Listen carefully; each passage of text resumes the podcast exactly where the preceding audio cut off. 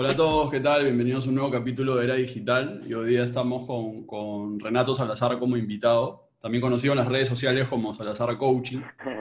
Este, él es bien interesante porque no, no, él, él, y yo estamos en el mismo colegio, pero hemos visto bastante de él porque muchas personas que seguimos eh, se asesoran con él. Y él es un coach de nutrición y de entrenamiento, o, o, más que nada un estilo de vida saludable. ¿no? Entonces ayuda a muchas personas a llegar a un estilo de vida saludable. Así que nada, muchas gracias por venir, Renato. No, nada, gracias a ustedes, eh, Diego y Santiago, de verdad, por pensar en mí.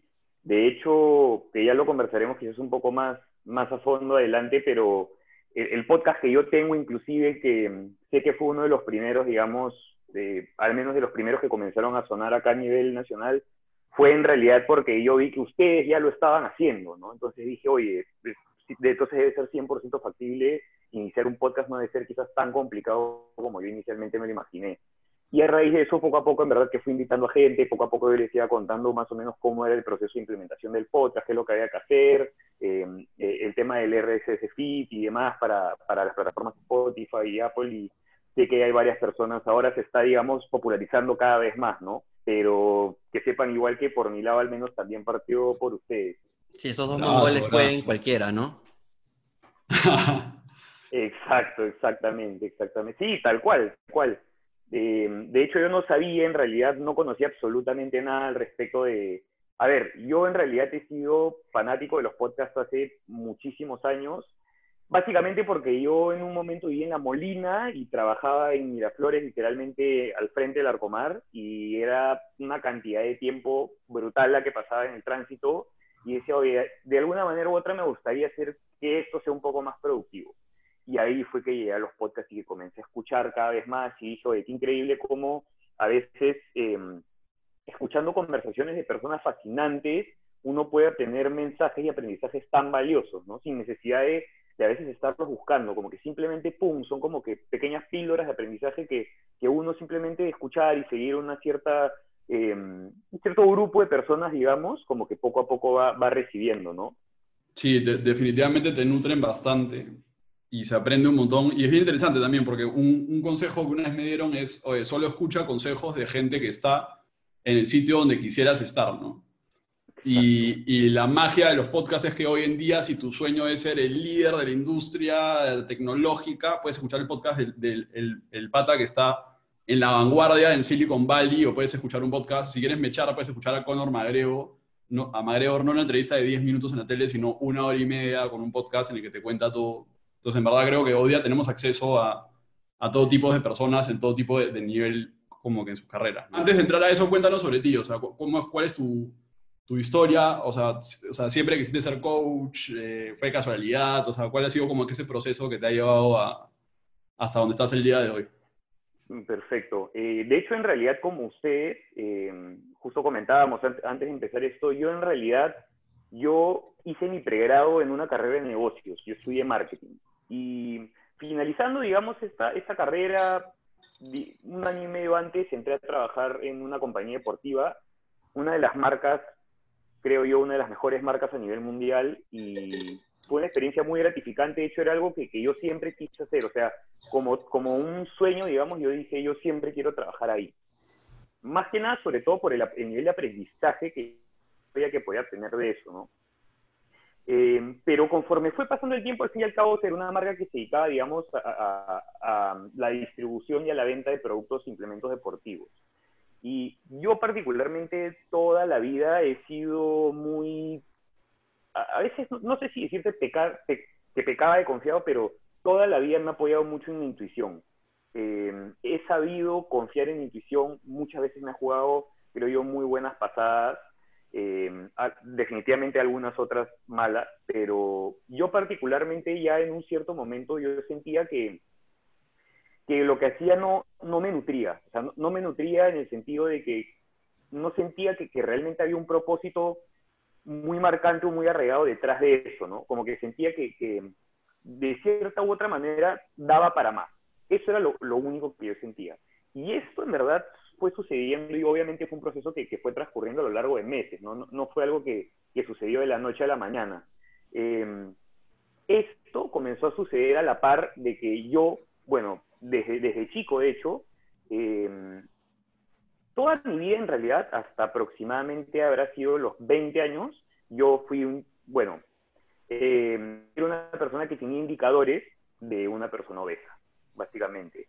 Eh, tenía más de 30% de adiposidad, eh, llegué a pesar 105 kilos, yo mido 1,80 metro 80, y vivía un estilo súper desordenado, eh, comía alimentos, o sea, no tenía ningún tipo de reparo en la comida, digamos, que, ingería. Sí era una persona físicamente activa, siempre me gustó hacer deporte, siempre me gustó entrenar, pero digamos que siempre tenía el factor físico como un limitante, ¿no? Eso nunca, nunca me permitió sobresalir en ninguna de las disciplinas en las que había participado hasta aquel entonces. Y un día, en realidad esto ha sido alrededor de cuando está en quinto de media, eh, mi madre acude, bueno, llama a una nutricionista, de hecho, para que nos, la asesore ahí en casa y me dice, oye, voy a empezar a trabajar con esta nutricionista porque quiero, no sé, prepararme para, creo que iba a hacer un viaje a año, quería estar un poco mejor, perder algo de peso. Me dijo, ¿no te animas tú también a hacerlo conmigo? Ya nos está haciendo un precio especial por los dos, etcétera. Y yo dije, bueno, ¿por qué no? Eso fue, ahí se quedó, ¿no? Dije, bueno, ¿por qué no, no, me, va a no me va a caer mal perder unos cuantos kilos? Y, y esa fue, digamos, mi primer contacto en realidad con, con lo que era, digamos, el bienestar, ¿no? Que en este caso en particular se vio reflejado a través de la nutrición. Eh, me acuerdo que sí, definitivamente comencé a perder peso, comencé a bajar, eh, comencé a perder, digamos, peso, kilos, adiposidad, pero yo más que nada le atribuía la sensación de mejora al hecho de que yo me sentía mejor, o sea, descansaba mejor, mi humor cambiaba, eh, me sentía con más energía durante el día, no sentía los mismos niveles, sensaciones de fatiga que sentía durante mi día. La autoestima, me imagino también. Sí, definitivamente también, conforme iba bajando de peso y mejorando mi composición, eh, el tema de la autoestima también iba mejorando. Pero yo, yo, y entonces yo en realidad dije como que, o sea, despertó algo en mí, porque dije, oye, acá hay algo, ¿no? O sea, acá hay algo, algo muy poderoso detrás de lo que está sucediendo, pero típica como que a veces, obviamente yo, como les decía, tenía un estilo de vida súper desordenado, era fanático de la chatarra, consumía bebidas alcohólicas sin ningún tipo de mesura, cigarros de manera social, digamos, no, no era un fumador, fumador, pero como cualquier universitario, ¿no? Más por un tema de monería, creo yo, que por algo que realmente me gustaba, tratando de encajar, como creo yo que todos hemos pasado por esa etapa. Y conforme fue pasando el tiempo y conforme yo también fui creciendo, yo particularmente, o sea, siempre he tenido el tema de, que siempre he sido una persona muy curiosa y despertó mucho la curiosidad en mí justamente este tema de, de, la nutrición. Particularmente inició por el lado de la nutrición, ¿no? Y poco a poco comencé a investigar más, iba leyendo más, comencé a seguir algunos profesionales eh, que se dedicaban, digamos, a la nutrición. Ahí fue que llegué la doctora Ronda Patrick a través del podcast de Joe Rogan, por ejemplo, y me pareció en realidad fascinante. O sea, yo en realidad no, no, no sabía, yo ignoraba por completo lo que pasaba dentro de nuestro organismo y que obviamente era por, al fin y al cabo por un tema de ignorancia, ¿no? Que el, yo no sabía qué es lo que sucedía en nuestros organismos en relación o en respuesta a los alimentos que nosotros consumíamos. Y eso, eh, en un determinado momento dije, oye, ¿sabes qué? Quiero llevar esto a un nivel más allá y quiero estudiar algo al respecto. Y me metí a hacer una certificación en línea, eh, que fue de hecho el primer estudio que hice en algo relacionado a nutrición y bienestar, que fue en nutrición orientada a la actividad física. Y me pareció increíble, me pareció fascinante y como yo siempre suelo contar, ahí yo sentí un llamado, ¿no? Simplemente, o sea, sentía que, que, que, ahí había algo que yo tenía que seguir tallando, por así decirlo, ¿no? Como que ahí había un diamante en bruto y yo tenía que seguir picando. Y de la nada terminé yo de, cuando me certifiqué, en realidad que lo terminé haciendo, o sea, yo iba a trabajar, regresaba y por las noches estudiaba, los fines de semana le dedicaba un día entero al estudio y tenía, iba rendiendo los quizzes, los exámenes. Una vez que llegué a certificarme, eh, yo en ningún momento lo, eh, lo, vi como que quería yo, digamos, utilizarlo para, o sea, para mí mi trabajo era el trabajo que ya tenía, digamos, y por otro lado, estaba justamente este tema, ¿no? El, tema de, del bienestar, de la certificación que yo acabo de hacer, que nunca yo tenía pensado monetizar. Hasta que llegó, digamos, eh, un día un amigo me dijo, ¿por qué no vienes a mi casa? Es una asesoría a mí en base a lo que sabes, yo quiero mejorar esto, esto, otro, ya de cara a verano. Y dije, bueno, ¿por qué no? Fui mucho más en verdad que obviamente por, por obtener algo a cambio para poner en, en práctica lo que yo había hecho, ¿no?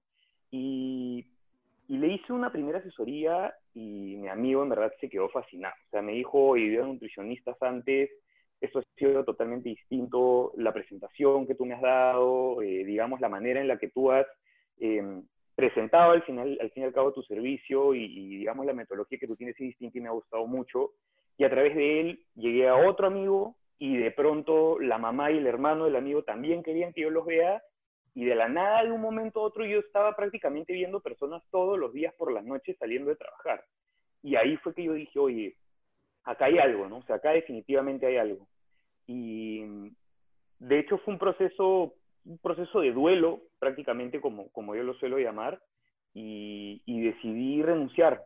O sea, decidí renunciar yo, por un lado, tenía este trabajo que en realidad sí, digamos, me, me, generaba una cierta estabilidad, un cierto bienestar económico, pero que a la vez era un, era un, trabajo que a mí particularmente no me llenaba en, en términos del propósito que, que, yo tenía detrás de eso. Y por otro lado, yo vi esta alternativa que podría monetizar, pero que a través de eso yo igual estaba ayudando personas a mejorar su calidad de vida. Entonces, para mí eso tenía un propósito en realidad mucho más profundo y mucho más valioso que, yo, lo que yo inicialmente hacía, ¿no? Y, digamos, decidí, tomé la decisión a través de eso, en verdad, conversé con mis papás, les comenté, así como, como estoy seguro que les sucedió a ustedes en un momento, era algo muy nuevo aquí, eh, obviamente aparecieron mil interrogantes y mil dudas por en, sobre encima de la mesa y me dijeron si es lo que tú realmente quieres, si es lo que tú realmente eh, digamos, consideras que, que, te va a generar, digamos, eh, alguna repercusión, vas a tener que ver la manera quizás de, profesionalizarlo un poco más, ¿no? Pero si es en lo que tú crees, si tú crees que eso tiene un futuro, hazlo. Y decidí hacerlo, o sea, y renuncié en verdad ahí a, a la comodidad que tenía, a, a, la estabilidad que me daba ese trabajo y me volví de la noche a la mañana independiente y eso llegó con una serie increíble de aprendizajes. Eh, definitivamente fue un proceso al inicio, como ustedes saben, es duro, porque al inicio cuando tú pasas de tener un horario, digamos, estructurado, un puesto de trabajo, una cierta cantidad de labores ya preestablecidas, eh, de la nada pasas a, digamos, tu agenda pasa a estar completamente libre y tú mismo eres el que la articula, ¿no? Entonces, eh, depende de ti en realidad cómo utilizas tu tiempo, eh, cómo, cómo, cómo, lo estructuras, eh, y eso para mí en realidad fue, fue, digamos, al inicio bastante retador. Yo después de eso en realidad hice otras certificaciones, me fui a España a hacer un máster en nutrición deportiva y entrenamiento cuando dije, esto es, o sea, yo me quiero dedicar a esto, esto me llena, esto me satisface y esto me permite a mí vivir feliz. Y básicamente, o sea, esa es mi historia, ¿no? Yo, digamos, hoy por hoy vivo en realidad con la misión de que para mí, yo lo, a través de lo que hago, lo único que yo busco al final del día, sí, definitivamente es, eh, creo que no tiene nada de malo hacer dinero eh, realizando alguna actividad, ya sea vendiendo algún producto, algún servicio, como es particularmente en mi caso. Eh, ya no hago las cosas en realidad buscando un, llegar a una cierta cifra o, pensando mucho en el tema monetario. Simplemente yo hoy por hoy en realidad me he dado cuenta en verdad que particularmente a mí me funcionó mucho eh, buscar simplificar al máximo en general mi vida, mis objetivos y mi misión. Y yo hoy por hoy en realidad, que es algo que comparto con muchas personas, simplemente trato de dejar el mundo un poco mejor. Y no, a mí, en mi caso en particularmente, es a través justamente de la mejora del estilo de vida de las personas con las que tengo la oportunidad de trabajar y de llegar obviamente a través de, de mi canal, ¿no? No, definitivamente hay para muchas personas una gran oportunidad de ayudar y de aportar todos esos conocimientos que tienen, sea del tema que sea, sea si son temas financieros, de salud como tú, temas legales, temas de marketing, de lo que sea, ¿no? Y, creo que la llegada a las personas cada vez está siendo más fácil, ya prácticamente hoy en día ni tienes que salir de tu casa para, para ayudar a una gran masa de personas, pero fuera de, de, volverse un experto, que claramente es una necesidad, certificarse en, en, en, muchos casos cuando son temas nutricionales más que nada y estás en verdad tratando con los cuerpos de las personas y, y su salud, eh, e informarse y, y, estar siempre al tanto de, de, las últimas tendencias, eh, los últimos descubrimientos, etcétera, fuera de la parte informacional y de conocimientos, que no importa el rubro que seas, tienes que desarrollar. ¿Qué has aprendido como coach en cuanto al trato de personas, el manejo de personas, tal vez por el lado de conseguir clientes, de marketearte? ¿Cómo ha sido ese proceso de tener que aprender a hablar a alguien, a dar una recomendación, a dar un plan, a cerrar un cliente? Me imagino que en algún momento también has tenido quejas de un cliente eh, y has tenido que manejar esas. Hay todo tipo de experiencias que por lo menos Santiago y yo hemos tenido también, ¿no? Siendo, siendo emprendedor, siendo freelance, y, en especial cuando es algo que tratas con tantos clientes de una manera personal, con servicios, te metes en todo tipo de situaciones que te da un montón de aprendizajes, pero sí, es como un salto a la, a la, piscina relativamente nuevo con, con, cada cliente. ¿Cómo sido ese proceso? Em, sí, mira, de hecho, em, es algo que en verdad yo he ido cambiando mucho con, con, el pasar del tiempo. Primero empezando por el hecho de que yo tenía una mente orientada, digamos, al negocio y a la venta justamente de productos, y eso cambió completamente y de la nada ya yo no me enfocaba a vender productos, sino a tratar y a lidiar con personas. Y, literalmente fue un proceso de desaprender para volver a aprender, prácticamente, ¿no? Eh, yo particularmente no considero que las personas que me conocen saben que siempre he sido una persona súper llevadera, eh, sociable, nunca he tenido problemas, digamos, de, para conectar con las personas, pero sí cuando ya tú les vas a dar un asesoramiento es otro nivel de, conexión, creo yo, ¿no? Entonces, eh, a mí particularmente lo, que me pasó fue que y, que en verdad sí fue un proceso un poco, le soy sincero al menos para mí, eh, el tema del conocimiento del aprendizaje eh, a veces te puede jugar una mala pasada en términos de cómo eso infla o cómo eso repercute en tu ego.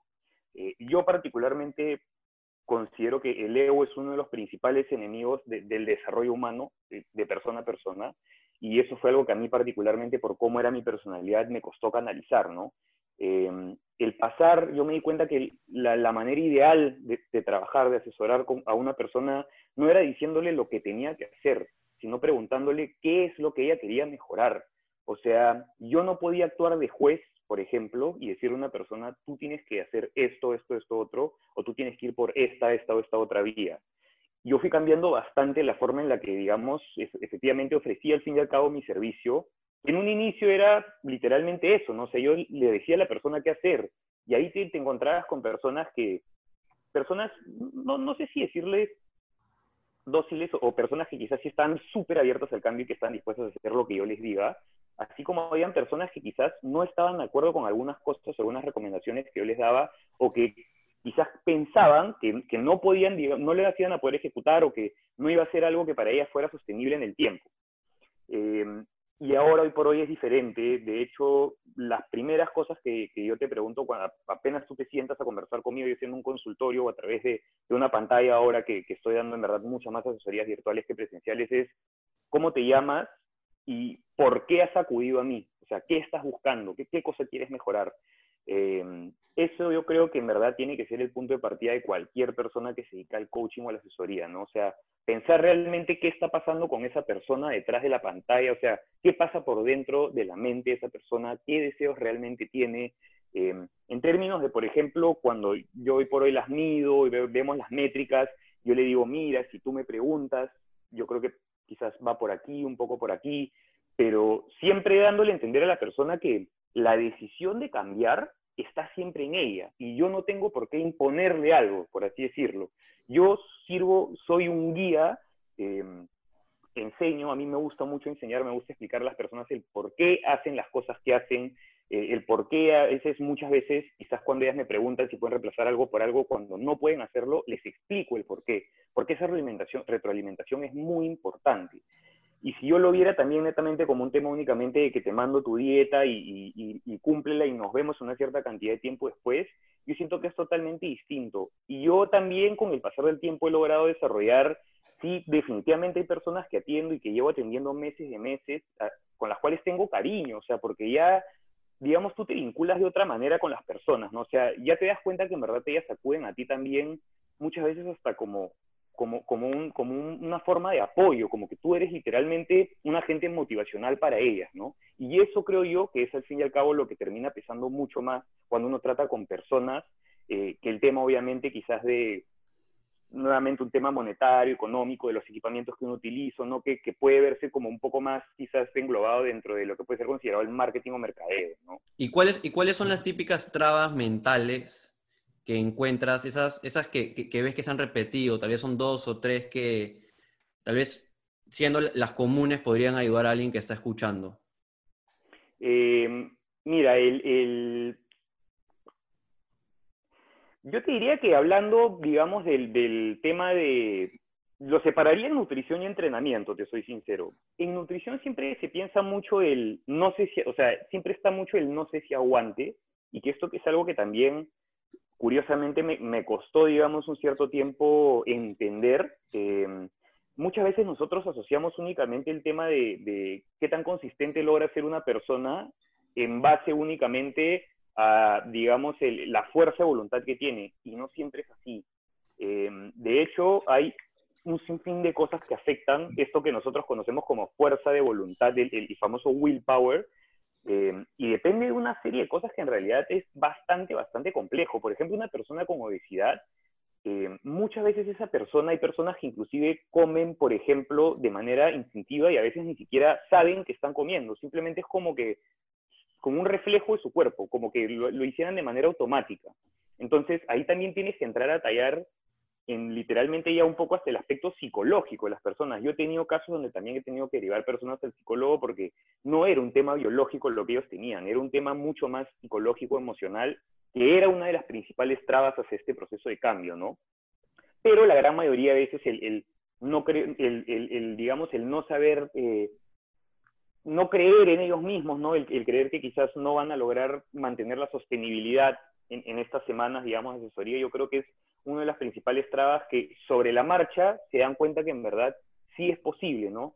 Eh, muchas personas también que vienen y creen que comer saludable es aburrido, es caro, es muy monótono, y se dan cuenta que en realidad es todo lo contrario, o sea, bien direccionados, con los datos a la mano, con las alternativas, digamos, eh, respectivas, se puede vivir en realidad una vida completamente saludable y sin necesidad realmente de tener que privarte de, ningún tipo, digamos, de sabor o, o, por así decirlo, de, no sé, eh, textura, etcétera. Solamente saber jugar con los ingredientes adecuados, saber en qué momento realizar qué cosa.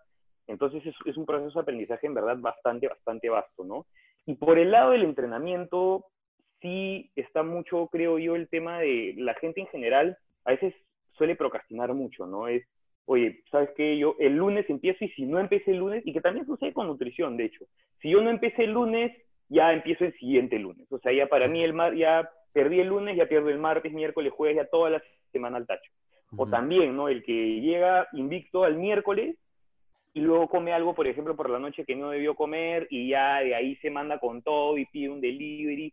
El, el, el justamente el, creo que a veces tenemos mucho esta programación de que en la vida es el todo o el nada, ¿no? Cuando en realidad no es así. Podemos siempre encontrar una ecuanimidad, un balance, ¿no? En mi experiencia, y, creo que la de Santiago también, hay muchos hacks que, que, también puedes implementar para ayudarte, ¿no? Por ejemplo, con el tema de, de, nutrición, por ejemplo, yo quiero subir de peso, yo no soy la persona que quiere bajar, yo he sido naturalmente bien flaco toda mi vida, eh, prácticamente nunca he desayunado, que ahora he aprendido que, que, es algo bueno con todo este tema de, de, del ayuno, pero ahora tengo que tener comida de calidad en mi refrigeradora en todo momento, o sea, buenos carbohidratos, buenas grasas, buenas proteínas, en todo momento, porque yo soy de quedarme a dormir hasta tarde, por ejemplo, y si es que me da hambre a la una de la mañana y no hay esa buena comida, voy a terminar comiendo unas dipas o, o algo de baja calidad. Otro hack, por ejemplo, que hemos implementado Santiago y yo,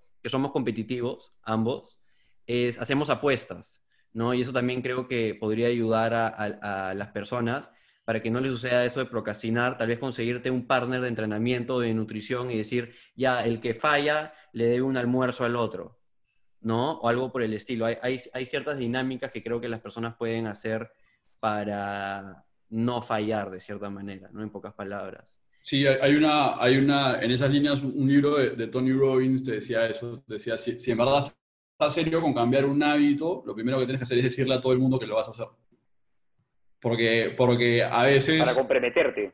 Exacto, a veces las personas no nos tomamos tan en serio los compromisos con nosotros mismos, pero sí los compromisos con los demás. Exacto. ¿no? O sea, es distinto decir, o decirte a ti mismo, oye, ¿sabes qué? Todos los días voy a entrenar, que entrar a la oficina de tu jefe y decirle, oye, por si acaso voy a entrenar, empezar a empezar todos, todos los días. Y ahí ya estás no solo defraudándote a ti, sino a él, y, y estás como que bajoneando la, la, percepción que tiene el resto de los demás, porque a nadie le cae una persona que no cumple con su palabra. Entonces es un hack. Por ejemplo, yo cuando hay algo que hay muy difícil que quiero hacer, sé que lo tengo que hacer, pero me da flojera, o, o, de repente me intimida un poco, o estoy cansado y no quiero, voy y le digo a todo el mundo, por si acaso estoy haciendo esto y va a estar listo tal día. Claro, o por ejemplo... Y, y, también y me compromete, tema, porque estoy ¿no? También con el tema de emprendimiento, por ejemplo, si es que en verdad estás serio sobre empezar un negocio o volverte coach como has hecho tú, es una buena idea, en verdad, decirle a, a, todos tus familiares o amigos tu idea de negocio, lo que quieres hacer, lo que quieres lograr, porque eso uh -huh. te va a dar la energía, el compromiso por levantarte en la mañana y hacerlo por no decepcionar a los demás, ¿no? Creo que a muchas personas les falta tal vez esta motivación intrínseca que muchas veces se consigue una vez de que vas logrando pequeños objetivos, se va sumando y, ya cuando te das cuenta que lo puedes lograr, ya medio que te nace, pero en un inicio necesitas una motivación tal vez externa, ¿no? A veces para algunas personas son cosas, ¿no? Eh, cosas que quieres comprar, pero también esta motivación externa puede lograr, como dice Santiago, de decirle a las personas lo que vas a hacer, lo que quieres hacer, lo que quieres lograr, y te hace compromiso de no quedar mal, no quedar como la persona que retrocede a lo que dijo. Eh, que se suma a tus propios motivos internos. ¿no? Entonces es como, como, como, darle, ponerle más patas a esa mesa del cambio. ¿no? Y me, me parece muy, muy interesante lo, lo, que dices, porque, de nuevo, yo creo que un buen coach, o sea, un buen coach no solo te da la receta para el éxito, sino derrumba las barreras mentales de la persona para, para, llegar al cambio, ¿no? Porque si fuese solo sobre conocimientos, tú podrías darle mandarle un PDF a, tus pacientes y le dices, ya, Cholo, nos vemos acá tres meses y ya está, pero lo que tienes que cambiar no es los conocimientos de la persona, sino su carácter y sus hábitos. Tú en el fondo los ayudas a ser más disciplinados, más organizados con sus comidas y, y, y como tú dices, desarrollar fuerza de voluntad, ¿no? O sea, el cambio no viene porque él sepa que los carbohidratos, eh, que las azúcares refinadas son malas o esto, sino porque vea una donut en la chamba a las 2 de la tarde y diga, no me voy a comer esta donut. Exacto. Y aparte, y, y, eso que dices también es muy cierto, Santiago, porque yo también le enseño también a, a, la gente que es natural fallar. O sea, a veces, y muchas veces me ha pasado que, por ejemplo, en los controles, o sea, después de una primera sesión, digamos, en, en una segunda sesión muchas veces, yo te diría que la primera sesión, de la primera a la segunda sesión siempre suelen haber cambios súper drásticos, porque en la segunda sesión, a veces en hay personas que no te suelen contar, digamos, el grueso de, de, de, su situación en la primera. Yo entiendo que quizás por un tema, obviamente, quizás de, llamémoslo confiabilidad, o, o quizás porque, claro, no se siente tan segura de, de comentártelo, pero ya cuando, por ejemplo, pasa que agendamos este segundo control y la persona de como que ya te va soltando como que a poquitos algunas excusas de como que para excusarse de que quizás no ha logrado los, los resultados, digamos, eh, propuestos. Literalmente me ha pasado que hay personas que llegan hasta con miedo al consultorio a verme y, o sea, que, que noto que no están relajadas y yo les digo, este, obviamente vemos los resultados y si efectivamente también cuando los resultados no lo avalan, yo le digo, o sea, en realidad tú estás pasando por un proceso de cambio, no puedes esperar que de literalmente equivocarte o, fallar todos los días, no puedes esperar tener 30 días, por ejemplo, limpios exitosos, porque sería mentirte. O sea, yo he pasado por ese proceso de cambio, yo sé cuánto cuesta y yo me he caído N veces, ¿me entiendes? Y es parte de ello, y eso tiene que, tiene que, ser aceptado.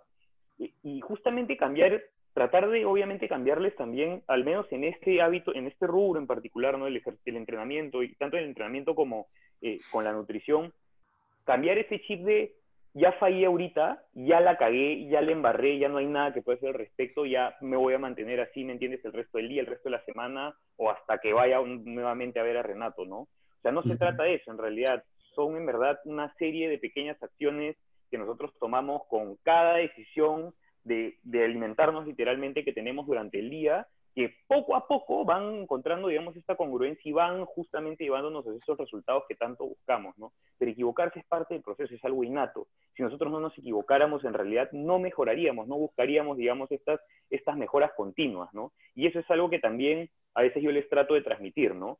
Este, que al inicio, obviamente, hay muchas personas que, como te digo, suelen ser bastante cohibidas y luego muchas veces a través de eso también me entiendo que quizás emocionalmente ellos tienen algo en casa que les, les impidió, que me entiendes, evita que quizás puedan cumplir con el programa. O sea, comienzan a salir cosas que realmente, definitivamente, tú, tú, poco a poco vas conociendo más a la persona, ¿no? Este, y yo creo que ahí justamente está lo bonito también de, de realmente tener la oportunidad de impactar directamente en la vida de esta persona, ¿no? No únicamente, como tú decías, Santiago, darle un plan nutricional y verla después de una cierta cantidad de tiempo después.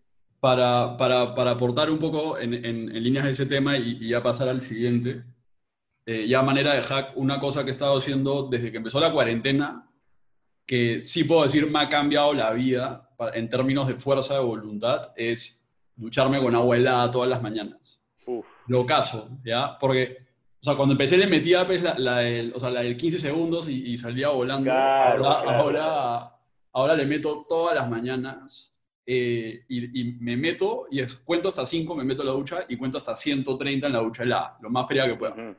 Y salgo, y ahí es bien loco porque aprendes varias cosas. Uno, nunca te provoca, o sea, nunca tienes ganas, nunca te despiertas y dices, que chévere, cuando una, una, una, ducha helada es todo lo contrario.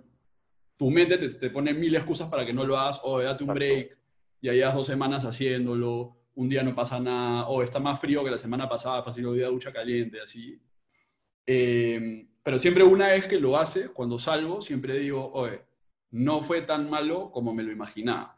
Exactamente. Cuando te despiertas, te, dices, oye, no lo hagas, no lo vas a hacer la trip, pero lo haces y sales, oye, en verdad fue fresh, y, hasta ya sé, ya me despierto y sé que mi mente me dice que no lo haga, pero que nunca es tan, tan malo como, como mi mente lo pinta, ¿no? no y lo chévere de eso es que una vez que haces eso, el resto de cosas que tienes que hacer a lo largo del día que requieren fuerza de voluntad son demasiado fáciles en comparación con lo que hiciste en la mañana. Entonces, nosotros tenemos una agencia, cuando tienes que tener esa llamada con un cliente que es medio incómoda, no, ya, ya como que no es tan grave en comparación de, la fuerza de voluntad que requieres en la mañana. Cuando toda tu familia quiere pedir comida chatarra, pero tú sabes que, que, no deberías pedir porque ya has comido muchos carbohidratos en el día, tomar esa decisión se vuelve mucho más fácil con la comparación de la decisión que tuviste que tomar en la mañana. Entonces, ya en general como, como consejo para cualquier persona que esté escuchando eso, si tienes un problema de fuerza o voluntad, si, si fallas constantemente con cosas con las que te quieres comprometer contigo mismo, consejo así acá de un, de un emprendedor chivolo, es, brother, duchas heladas en la mañana es, te cambia el juego.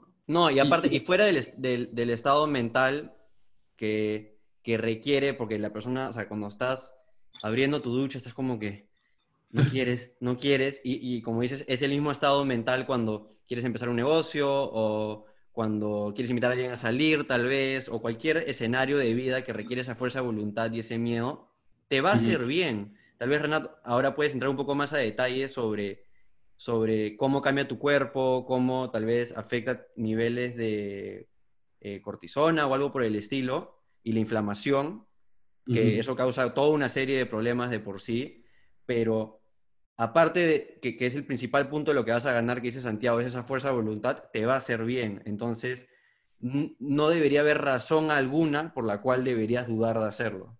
Sí, todas las cosas que te hacen crecer son las que te asustan un poco y tienes que vencer ese miedo para, no sea eh, hablar a una chica o, despedir a alguien o cerrar un deal o, o enfrentarte a alguien y decirle, o sea, poner un límite, todas esas cosas como que intimidan un poco, pero luego González del otro lado como que creces como persona, ¿no? Quiero, quiero, entrar, un, quiero entrar un poco más a detalle, ya eh, pasando el tema del coaching, eh, sobre algunos consejos eh, ya nutricionales o de, o de salud, de fitness prácticos que puedas dar para cualquier persona que quiera tener un mejor performance, se podría decir, un mejor rendimiento en su, en su día a día.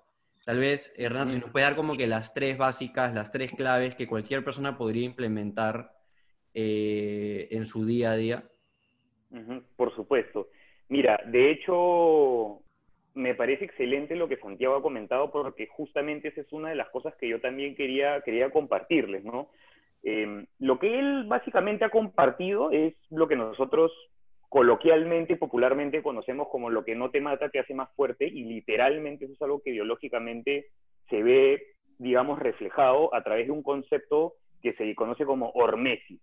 Eh, hormesis básicamente es, eh, digamos, es un mecanismo biológico adaptativo mediante el cual el cuerpo recibe un estímulo y no solamente sucede con nosotros los humanos, sucede con los animales, sucede con las plantas, sucede con todos los organismos vivientes. Nosotros recibimos un input de alguna, mm, alguna situación, algún, digamos, factor estresante tolerable, que, que sea tolerable para nuestro organismo, y que después de eso, ante este input, como un output, nuestro cuerpo se ve obligado a generar una supercompensación, como se le conoce. Y esta supercompensación viene rodeada de una serie de beneficios. Es a través justamente de estas tandas de estrés, por ejemplo, que nosotros cuando comenzamos a ir, por ejemplo, al gimnasio, un ejemplo clarísimo y, todo el mundo siempre lo entiende, nosotros, por ejemplo, comenzamos a cargarnos de pesas de 4 kilos, por decir cualquier cosa. Y al día siguiente nos sentimos súper adoloridos, el músculo está literalmente dañado del entrenamiento que hemos hecho. Y conforme va pasando el tiempo, esta sensación de dolor va desapareciendo y va pasando el tiempo y ya no cargamos 4 kilos, sino pasamos a cargar 6. Y así sucesivamente. Este mecanismo adaptativo es una supercompensación. Y no solamente sucede en este caso específico del entrenamiento, ¿no? En el caso de Santiago, por ejemplo, las duchas de agua fría, de hecho, es un estresor, es una actividad, digamos, de, carácter, digamos, hormésica hormética, como se le, podamos decir en verdad en español, porque no es un término que exista o que esté, digamos, en lengua, digamos, hispana. Em, pero ¿qué pasa? Eso te ayuda de cierta manera también a regular y a entrenar tu sistema nervioso, número uno. Y número dos, por ejemplo, el caso de las duchas en particular, como es en el caso del sauna, pero una hacia el frío y la otra hacia el calor, que básicamente son... Paréntesis, el equivalente, o sea, yo las duchas heladas es como Diego al sauna, o sea, ahorita no porque está cerrado, pero antes el hombre, o sea, una semana en el sauna. Claro, claro, es que literalmente es exposición a temperaturas contrastantes, básicamente, ¿no? Eh, y eso, por ejemplo, activa proteínas reactivas. Proteínas reactivas que lo que hacen de cierta u otra manera también es despertar a nuestro sistema inmunitario. Entonces, ahí nuevamente estamos viendo, por ejemplo, una aplicación que es, bueno, no es completamente gratuita porque de hecho necesitamos de agua, una ducha, etcétera, para poder realizarlo, pero que eh, realizándolo, digamos, paulatina y constantemente, nosotros le estamos generando un estrés a nuestro organismo y nuestro cuerpo está generando una supercompensación en respuesta. De hecho, por ejemplo, el sauna lo, lo crearon los finlandeses, es un tema cultural, de hecho, allá el sauna, el original es finlandés, y ellos lo hacen literalmente como un ritual, eh, no estoy seguro si es alrededor de junio o julio, pero ellos lo hacen para reforzar su sistema inmunitario y prepararlo para la llegada del invierno. Entonces, así como esa, por ejemplo, hay algunas otras, digamos, eh, digamos, algunas otras tandas de estrés que nosotros le podemos constantemente agregar a nuestro organismo, que mejoran nuestro funcionamiento nuestro sistema inmunitario, regulan nuestro sistema nervioso, eh, son súper, súper buenos para en general la producción de nuestros neurotransmisores, sobre todo dopamina y serotonina, que son las serotoninas, es ese neurotransmisor, de hecho, de la calma, de la ecuanimidad. Eh, Inclusive algunos tienen otros beneficios, como por ejemplo es el caso del entrenamiento de la actividad física, ¿no? que tiene ya, dependiendo del tipo de demanda específico, genera una serie de respuestas en nuestro organismo. El tema de las duchas heladas o el sauna, que son, digamos, eh, eh, por así decirlo, tratamientos de contraste de temperaturas. Creo yo, la mayoría de personas eh, piensa esto, que el desayuno es la comida más importante del día. ¿no? lo, has escuchado desde, desde, desde desde pequeño. Siempre comerciales. No te, puedes saltar el, desayuno y como tú bien sabes, hoy en día ya se conoce de que hay toda una serie de beneficios que se logran a partir de comprimir todas tus comidas en un plazo más corto de tiempo, lo cual significa que desde que te vas a dormir hasta que y desde que te despiertas, tiene que pasar más tiempo hasta que tomes, digamos, o comas tu primera comida, ¿no? La gente habla de toda una brecha desde 12 a 16 horas en la cual deberías hacer como una pequeña ayuna todos los días. ¿Nos podrías contar un poco más, tal vez, de dónde nace este mito y, y cuáles son los beneficios de estas ayudas, ayunas intermitentes, este intermediate fasting, como le dicen? claro, eh, sí, de hecho yo en verdad también escucho eh, eh, este mito de que el desayuno es la comida más importante del día desde que me sentaba a desayunar mi, mi pan francés con jamón, queso, mermelada, mantequilla y mi jugo surtido, ¿no? leche Pero, con Exactamente. En realidad, en realidad, em, yo creo que esto es algo que se origina y esto es algo en verdad bastante propio de Centroamérica, Latinoamérica. En Europa, por ejemplo, también la situación es distinta. Ellos no, no, no siempre tienen la, la, la la tendencia, digamos, de, de, tener el desayuno, como nosotros particularmente, que en Perú, por ejemplo, tú le dices a una familia, digamos, tradicional, que, que digamos, no sé, señores de 4, 5, 50, 60, les, les hablas muchas veces del ayuno y te dicen, oh, estás loco, ¿no? El desayuno es lo más importante que hay. Y todo esto parte, en verdad, yo creo, a raíz de cómo se comenzó a comercial, cómo se comienzan a comercializar los ultraprocesados, ¿no?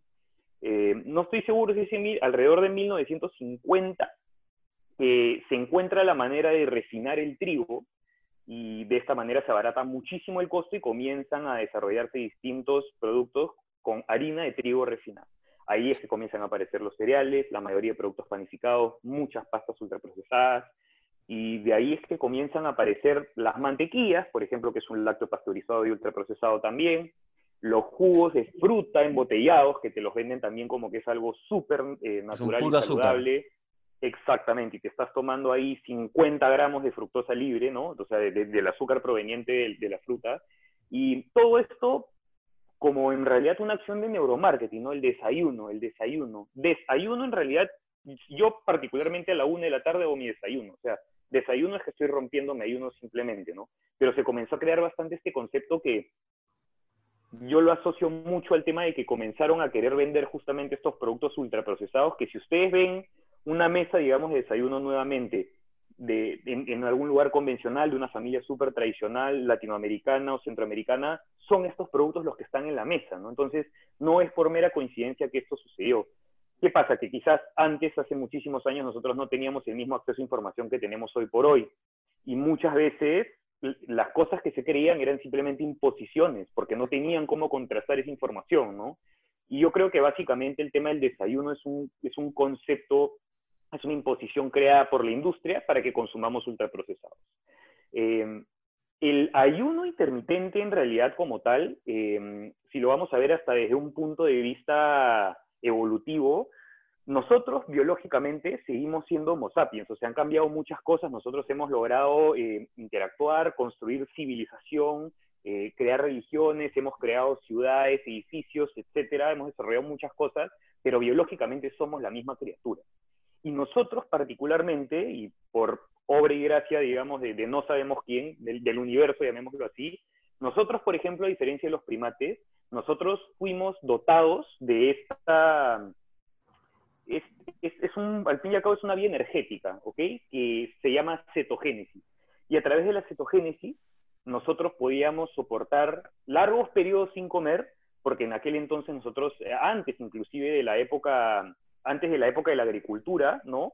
Eh, el hombre, el hombre era cazador y el hombre no cazaba todos los días, el hombre cazaba cuando tenía suerte, había veces que fallaba y tenías que de hecho trasladarte para conseguir esa comida y muchas veces tenías que combatir contra un animal para poder convertirlo en, tu alimento. Entonces, si tú te pones a pensar, si nosotros no hubiéramos, mm, eh, no, no tuviéramos, digamos, estos dotes naturales de poder funcionar efectivamente en ayunas, nosotros no estaríamos acá teniendo esta conversación, ¿no?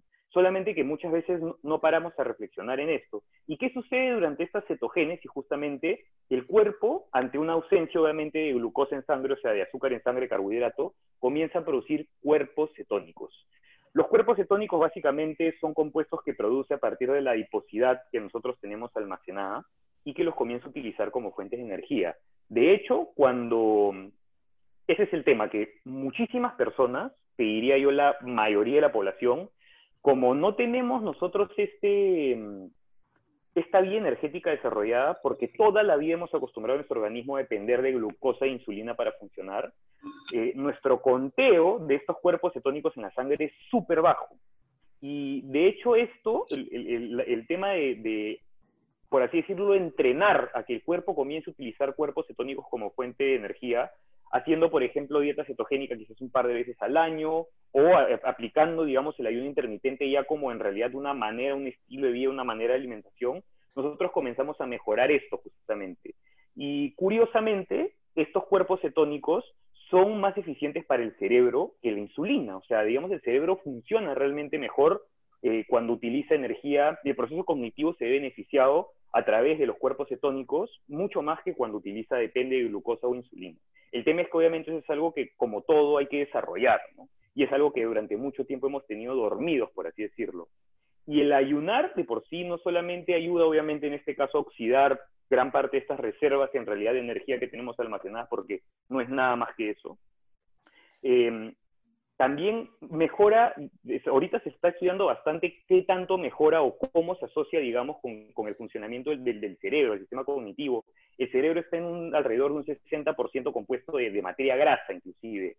Y de hecho, las grasas saturadas, por ejemplo, son uno de los alimentos favoritos del cerebro. Entonces, em, por un lado eso, sucede también el tema de la reparación celular o autofagia, como se le conoce. Auto es, autofagia es del latín, auto en uno mismo y fagia es comer. Y literalmente este es un proceso mediante el cual las células se comen los desechos celulares dentro de esas mismas células y lo que hacen de una u otra cierta manera es como que celularmente tu cuerpo se limpiara, como que se renovara, ¿no? Y es un proceso que curiosamente no sucede, a no ser que estés obviamente bajo un proceso o un plan de entrenamiento, un programa de entrenamiento muy extenuante o muy riguroso, que es lo que sucede, por ejemplo, con deportistas de alto rendimiento, o si es que estás únicamente en ayunas, ¿no? Es por esto que, es por esto que acabas de mencionar que también se, se relaciona últimamente el tema de estas ayunas intermitentes con el tema de longevidad, de que ayuda a las personas no solo a vivir más, sino también a llegar a edades mayores en mejor estado físico? Totalmente. de hecho, hay un, nosotros tenemos genes de longevidad. Eh, las plantas tienen genes de longevidad, los animales tienen genes de longevidad, y estos genes se ven afectados obviamente por la forma en la que vivimos. Eh, el, ayuno intermitente, de hecho, es una manera de beneficiar justamente también estos genes de longevidad. Aparte está el tema de que nuevamente ayudan a, esta reparación celular y sobre todo esto, la reparación celular, a lo que lleva al punto final de esto es a una reducción significativa de los niveles de inflamación, que es el segundo punto que yo quería pasar a desarrollar después de, justamente esto, esto de la hormesis, ¿no? que es algo que todo el mundo, creo yo, debe, debería o, podría, digamos, aplicar en su día a día para mejorar en general su calidad de vida de la noche a la mañana. Entonces, la inflamación básicamente es, podemos verlo como que celularmente hablando, biológicamente hablando, se le conoce como estrés oxidativo. Y literalmente lo que sucede es que nuestras células se oxidan, se inflaman y producen desechos. Eh, y eso literalmente produce un cierto daño hasta nuestro ADN. Y si nosotros no, de alguna manera, no combatimos esta inflamación, esta inflamación que va a hacer es se va a acumular. Y esta inflamación es la puerta de entrada. Mira, la inflamación de por sí va a perjudicar el funcionamiento de tu proceso cognitivo, eh, te puede generar, te puede dejar bastante más propenso a lesiones en el caso de un deportista, por ejemplo.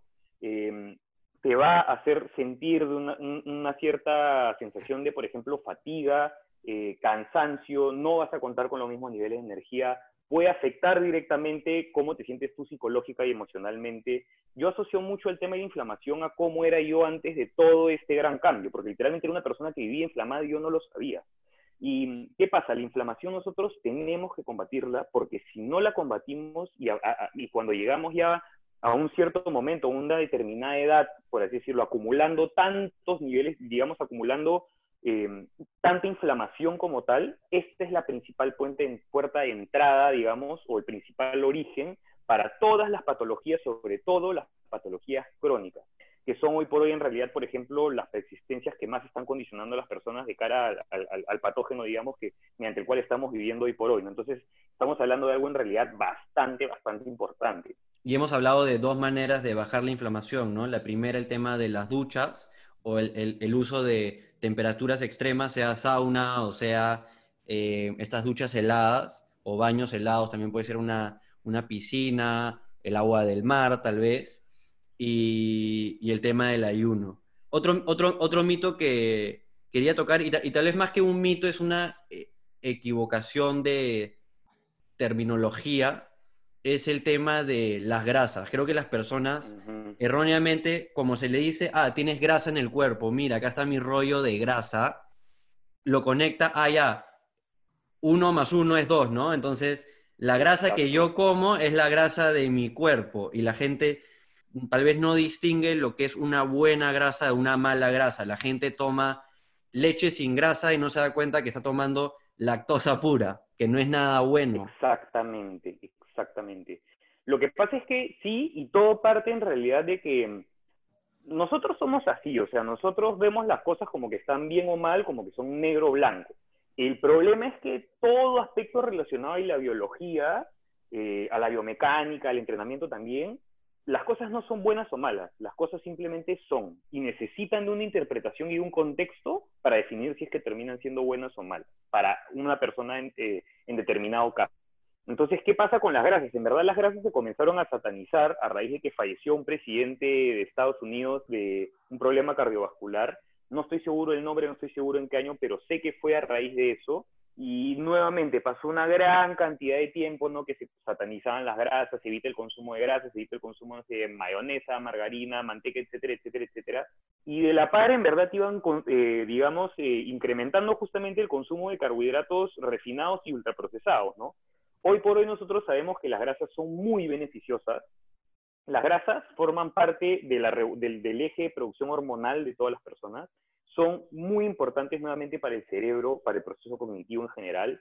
Para un niño, un, ser humano sin formación, las grasas también son súper importantes, específicamente algunos tipos de ácidos grasos en particular.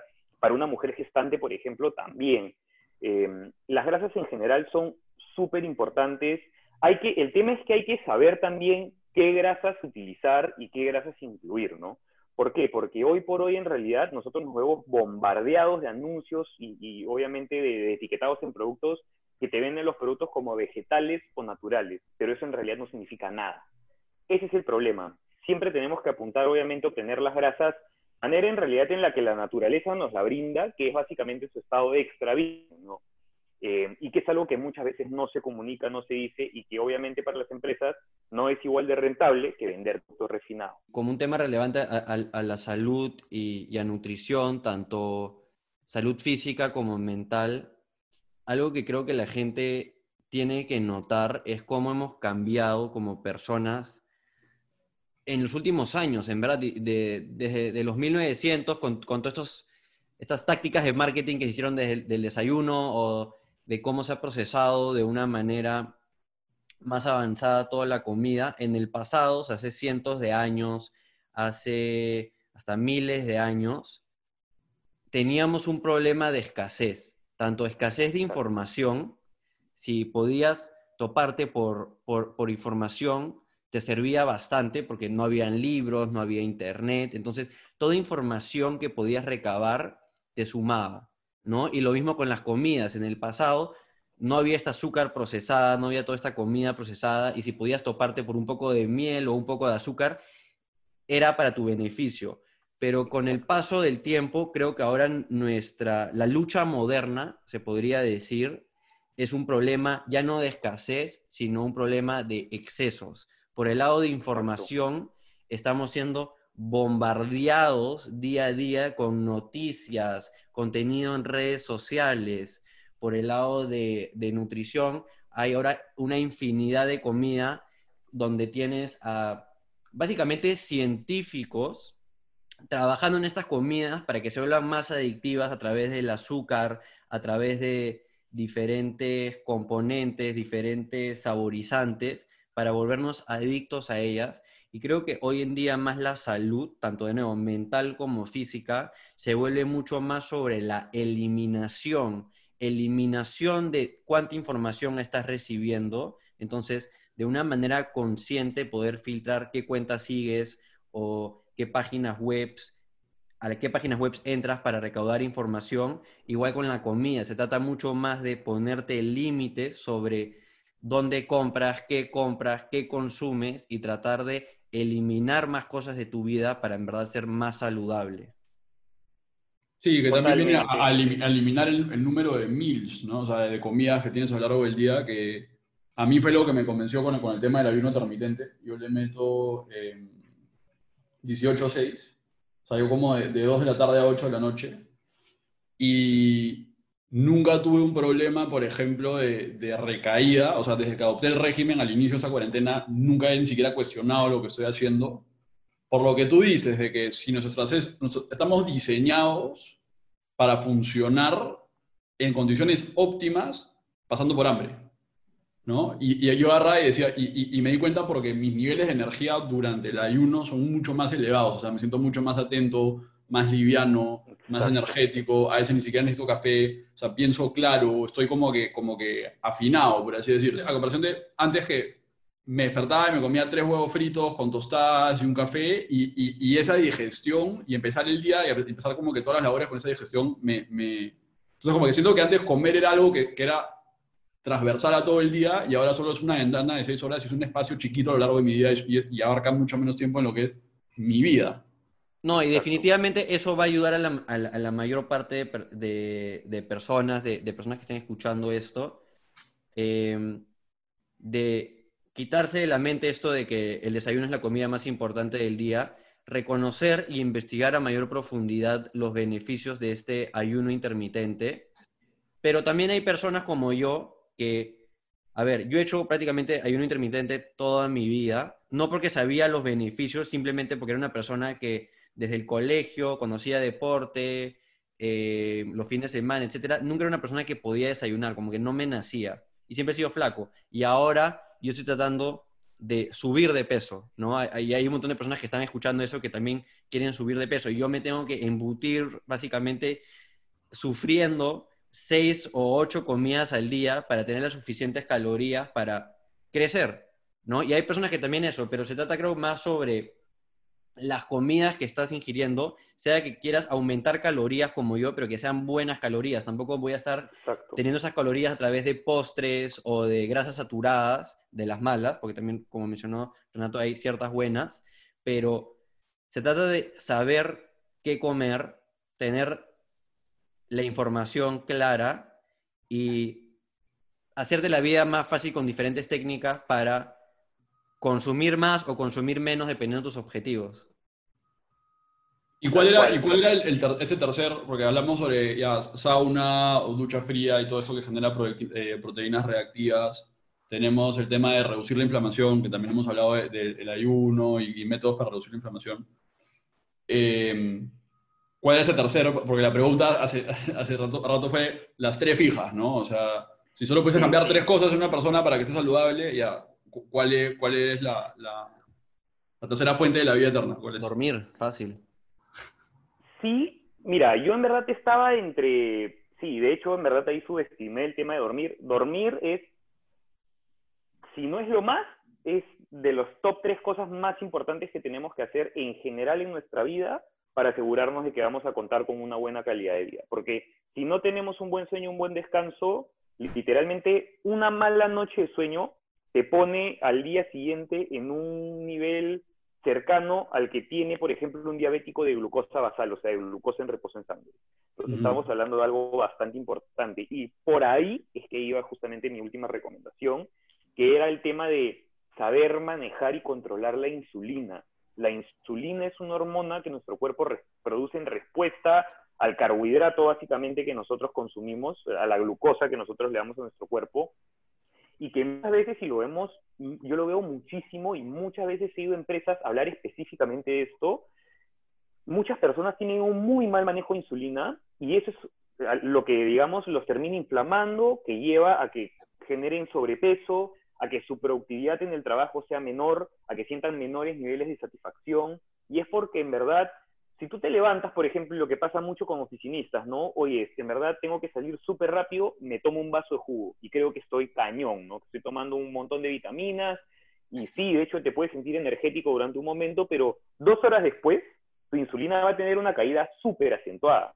Y luego el cuerpo no te va a pedir que comas, una, un, no sé, unos frutos secos o una manzana.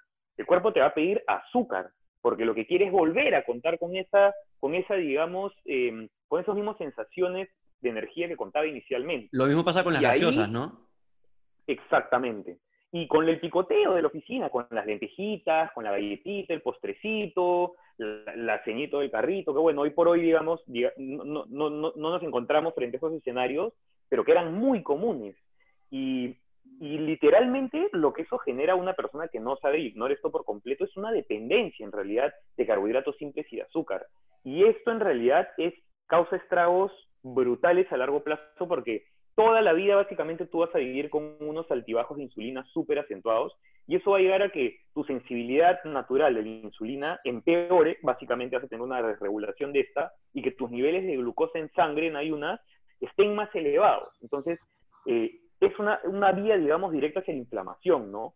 Totalmente distinto que, por ejemplo, a los que ya no quieren de ninguna manera iniciar el día ayunando, cómete, por ejemplo, una tostada de centeno, que es un grano, es un carbohidrato complejo, es un grano muy poco, eh, en realidad, refinado, quizás con una porción de proteína o una palda con una porción de proteína, y tú evalúa, por ejemplo, cómo se distribuye tu energía durante la mañana a comparación de cuando tú te tomaste porque tú creías que realmente era muy beneficioso, pero no lo es, ¿no?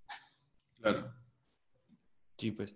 ¿Y, y, qué, nos puedes decir de, los suplementos? Porque también veo en, en tus redes sociales de que hablas mucho sobre los beneficios de, diversos suplementos, que de nuevo, las dietas, la idea es no recurrir a ellos como primera opción, sino a través de, que tus comidas sean los que en verdad te, nutren con, con, todos estos diferentes nutrientes.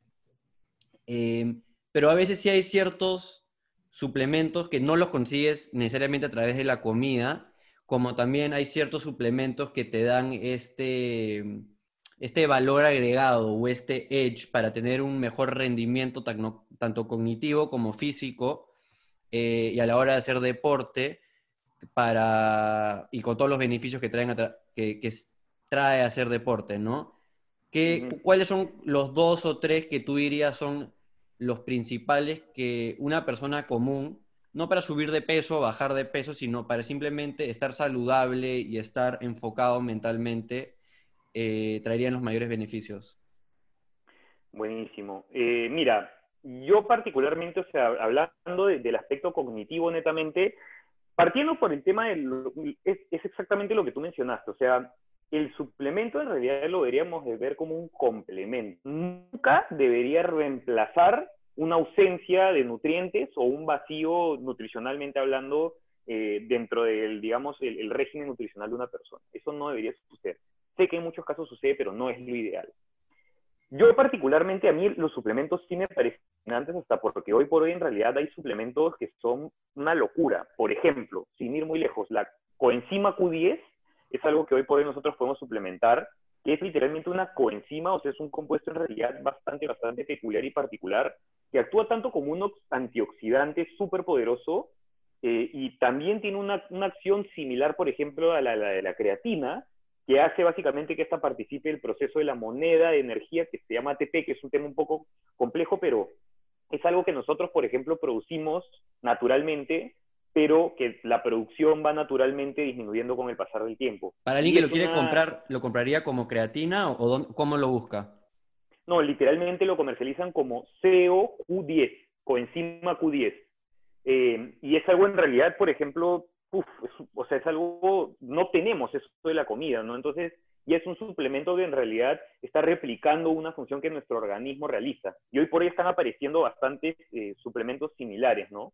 Eh, ahora, yo obviamente por el lado de la suplementación, hablando del aspecto cognitivo, yo particularmente les voy a dar mis top 3 que creo que cualquier persona en general se podría beneficiar del consumo de esto, sobre todo nuevamente a nivel cognitivo. El primero de ellos es aceite de MCT a rajatabla, sin duda alguna. A mí particularmente consumir ese aceite me cambió la vida.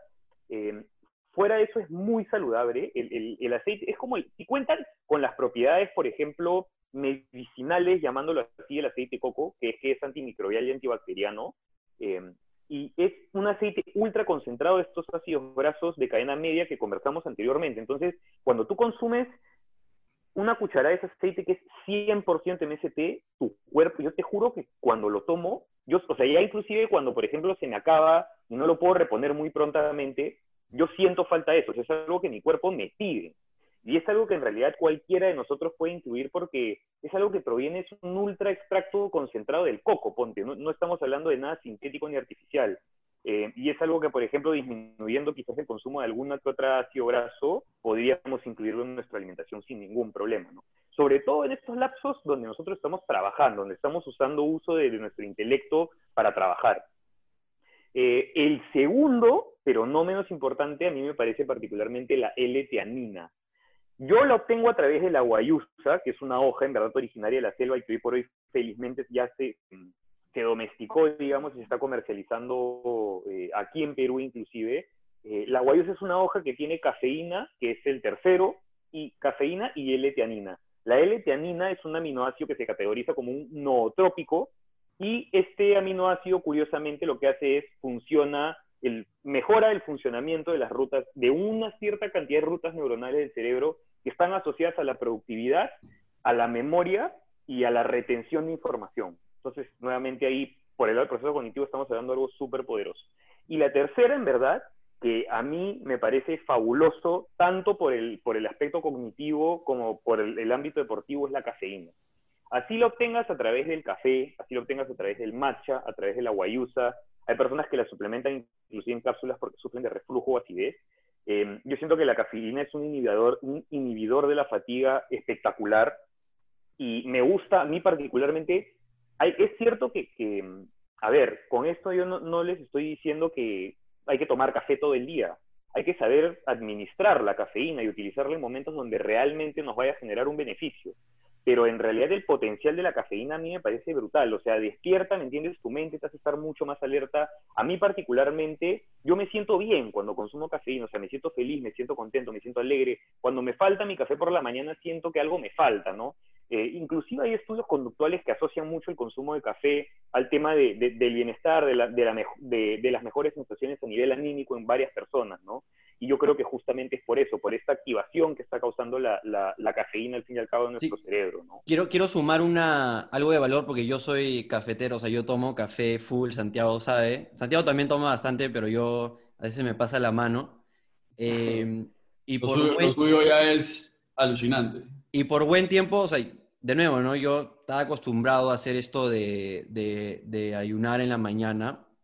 Ahora me esfuerzo para desayunar porque, de nuevo, quiero esas calorías. Pero por buen tiempo yo iba a la oficina con mi, con mi café para llevar y básicamente eso era lo único que consumía de 9 de la mañana hasta la 1 de la tarde cuando, cuando almorzaba, ¿no? Pero algo que he aprendido a través de un señor que se llama Aubrey Marcus, eh, empezó una empresa también de suplementos que se llama Onit.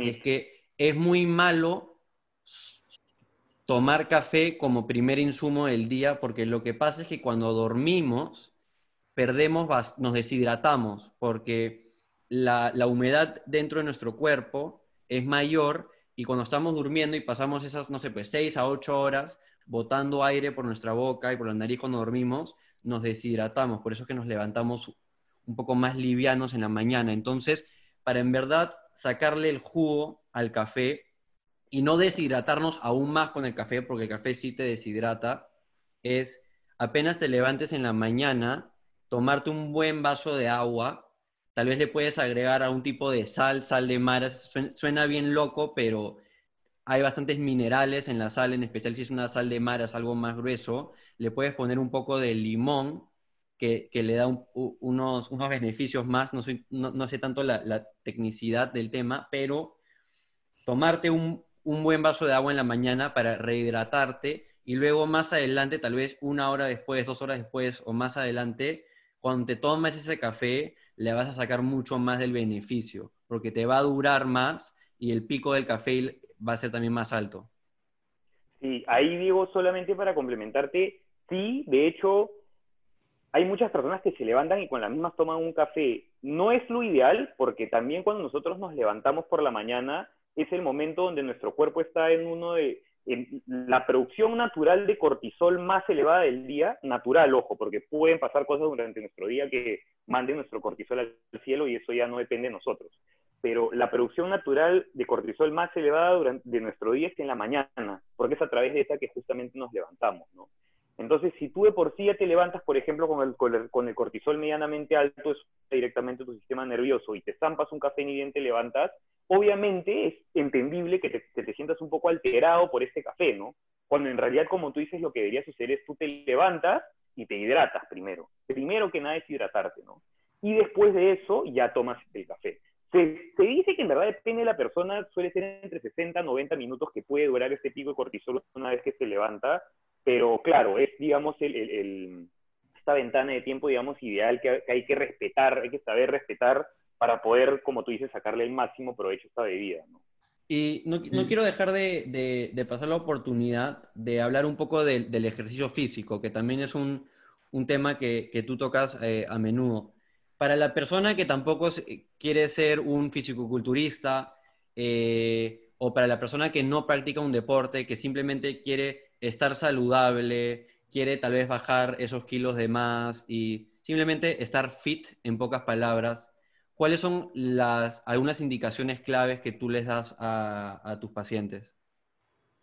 Mira, primero que nada es que si tú no quieres ser o verte como un culturista, no entrenes como uno, ¿no? O sea, yo creo que por un tema más que nada de tradicionalismo, acá entrenábamos mucho el, clásico entrenamiento de hipertrofia tradicional de una sala técnica, digamos, de gimnasio, pero hoy por hoy en realidad ya no tiene por qué ser así. O sea, yo creo que en general nuestros cuerpos tienen capacidades deslumbrantes y alucinantes y que nosotros podemos mejorarlas y desarrollarlas a través del entrenamiento. Yo siempre lo que le digo a las personas es también, nuevamente, ¿no? Sea, así como, como les comentaba al inicio de este episodio, qué es lo que tú quieres lograr, tú qué buscas a través del entrenamiento. O sea, estás únicamente buscando sentirte bien, vacilarte, divertirte, como es en el caso, por ejemplo, de muchas chicas, personas, mujeres que les gusta, por ejemplo, bailar, eh, el zumba. Así como hay personas que me dicen, no, yo quiero eh, estar preparado, no sé, para competir en un, em, en un Inca Challenge, por ejemplo, que es en realidad una prueba que, que sí pone, digamos, a prueba, valga la redundancia de la palabra, tus capacidades eh, biomecánicas como, como humano, ¿no? Entonces, primero que nada es eso, o sea, realmente preguntarte qué cosas, qué, qué es lo que tú buscas a través del entrenamiento. Hoy por hoy, felizmente aquí en Perú, que en verdad el tema se viene actualizando cada vez más, hay muchísimas alternativas de varios centros de entrenamiento, varias metodologías de entrenamiento que hoy por hoy ya no tenemos que desplazarnos a ningún lado, las podemos hacer desde casa. Eh, hay en general distintos digamos, ramas, hay distintas metodologías que se pueden adaptar bastante a lo que cada uno busca. Eh, yo particularmente, eh, la razón por la que entreno, por ejemplo, es yo entreno para ser una persona más longeva, o sea, para de acá a unos 30, 40 años, igual poder agacharme a recoger algo del piso, igual quizás pueda subir una maleta, ¿me entiendes?, a, no sé, un cajón que, esté por encima, digamos, de, la altura de, mi frente, ese tipo de cosas. O sea, yo entreno para mantener, para mantener, para ser una persona más longeva. Eh, y que esto también en verdad me lleva, obviamente, al, digamos, al, segundo punto, ¿no? El tema del sobreentrenamiento es algo mucho más común de lo que pensamos. Hay personas que entrenan y se exigen al máximo porque únicamente dicen, oh, esto es un reto, yo lo tengo que superar como el lugar, pero ahí se crea esa disociación entre lo que realmente tu cuerpo, tú le estás dando un estímulo positivo a tu cuerpo y lo que tu cuerpo realmente está pudiendo tolerar. Entonces, y hay que tener en cuenta algo, si tú no eres un deportista de alto rendimiento, el, tema de, también la rigurosidad con el entrenamiento se asocia mucho a las calorías. En realidad, si tú quieres una mejor estética, eso tiene que venir de acá, no tiene que venir del entrenamiento. O sea, no es que tú te comiste un pedazo de queque y tienes que, eh, digamos, prolongar tu corrida una hora más, porque no funciona así. No es que a más comida tenemos que hacer más ejercicio, o de cierta manera que el ejercicio que hacemos tenga que, la actividad física, mejor dicho, tenga que pagar o compensar esas calorías extras que estamos consumiendo, ¿no?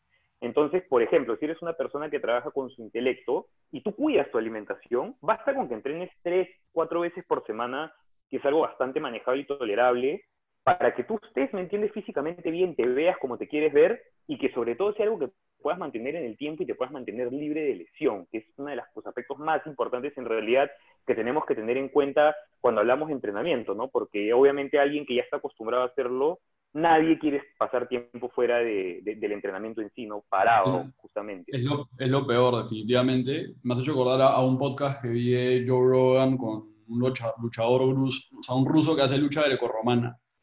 Y parece que los rusos siempre ganan en las Olimpiadas en lucha grecorromana, le ganan a los americanos y le preguntaba, ¿por qué siempre ganan? Y le dice, porque he entrenado con los americanos son unos locos, porque cada vez que hace el training y están esparreando, todos van con todas las fuerzas, con todas las ganas y, y, están como si fuese el día de la pelea, ¿no?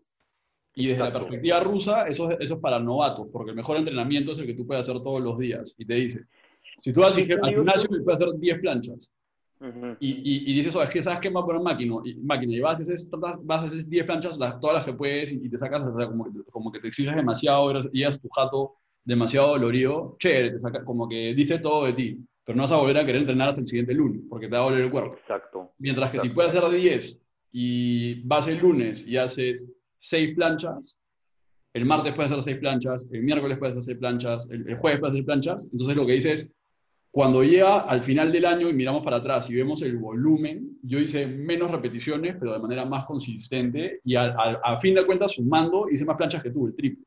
Tú fuiste y diste lo mejor de ti y te forzaste, pero bro, te lesionaste, no entrenaste cinco días porque te dolía el cuerpo, esos días comiste mal, etcétera, ¿no? Entonces, yo, por ejemplo, me he lesionado mucho, yo hago barras y me he lesionado un montón de veces porque, oye, estoy haciendo ocho barras, pero quiero estar en tres, entonces me voy a sacar la mugre. Y, bro, te lesionas, tres meses parado, y, y, se te fue el chiste, ¿no? Entonces, ese, eh, más vale, e, eso me parece bien, bien sabio, ¿verdad? Más vale mucho más la consistencia y poder estar al día siguiente, más vale estar pasado mañana en el gym, poder regresar pasado mañana que, que darle con todo y, lesionarte, ¿no? Para, sumar eso, o sea, algo importante de mencionar, porque tal vez hay alguien escuchando esto y es como que, ¿qué onda? Estoy escuchando Ere Digital y porque están hablando hace más de una hora de, de, nutrición y, y ahora de, de ejercicios lo que la gente tiene que entender es también todos los beneficios para tu estado mental, no fuera de salud y, de longevidad, también el estado mental.